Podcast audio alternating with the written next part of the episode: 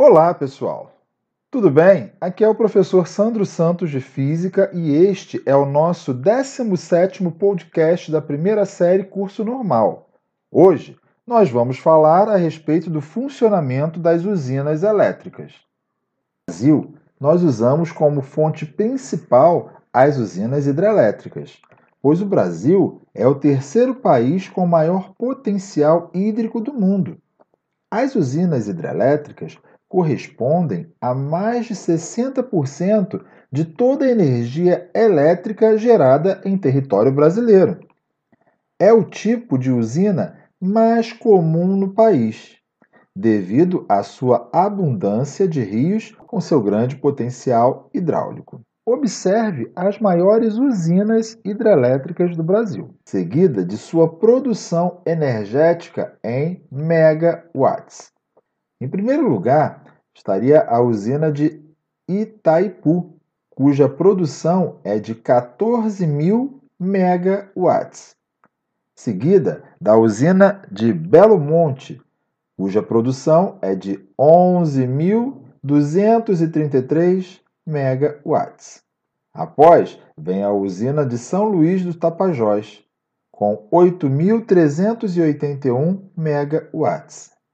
Por fim, teríamos a usina de Tucuruí, com 8.370 megawatts. De acordo com a Agência Nacional de Energia Elétrica, ANAEL, considera-se usinas hidrelétricas aquelas instalações geradoras de energia elétrica capazes de produzir potências superiores a 1 megawatts.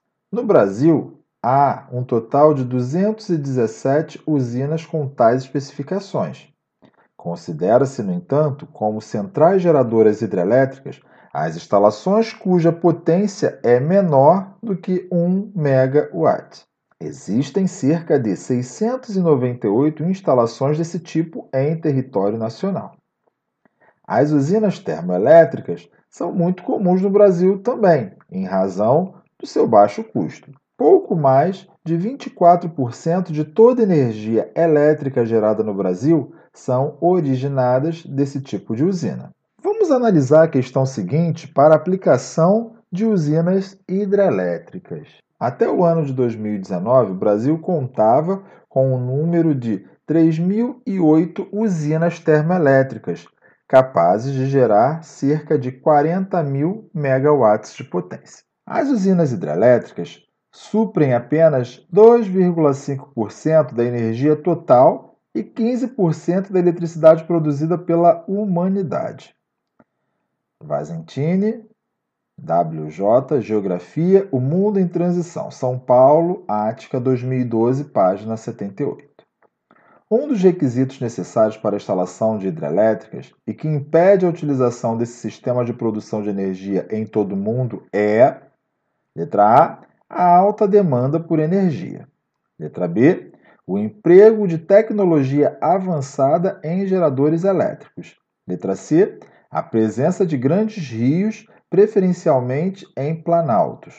Letra D. A existência de condições climáticas favoráveis. E letra E. Um elevado índice de pluviosidade. Na questão, ele pergunta sobre o que impede a utilização desse sistema de produção de energia. Bem, a letra A fala que existe uma alta demanda por energia. Opa, isso não impede, isso é um facilitador.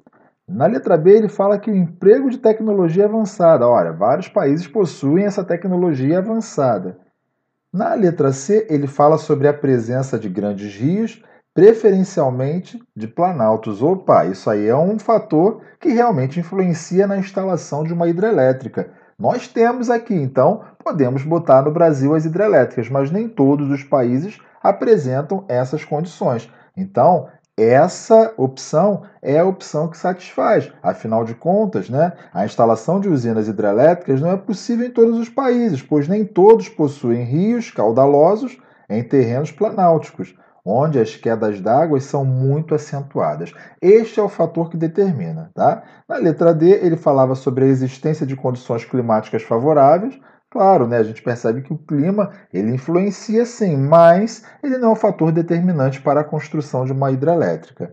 E na letra E, um elevado índice de pluviosidade. Olha, a chuva vai interferir para poder alimentar o rio, porém, ele não é o único fator que vai determinar. Então, a opção correta é a letra C. Desejo a vocês bons estudos, estou aguardando no nosso próximo encontro. Até breve.